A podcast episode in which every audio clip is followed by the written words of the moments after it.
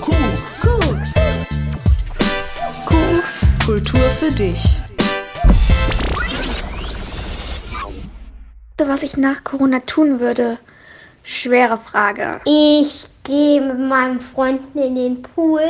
Boah, wenn Corona vorbei ist, puh, da kann ich mich gar nicht entscheiden. Ich glaube, ich würde äh, mich mit vielen Freunden treffen, also halt wieder mit so einer Gruppe halt, vielleicht dann in die Stadt oder irgendwo, was man halt vorher nicht durfte. Mit Freunden in ein Restaurant gehen und schön schlemmen, denn man hat ja jetzt ständig zu Hause immer gekocht und das wäre richtig schön entspannt. Eine riesengroße Party würde ich machen. Das erste, was ich nach Corona-Zeit machen würde, ist ins Kino gehen. Wieder zu Schalke spielen, in die Felddienstarena gehen und mein Team anfeuern.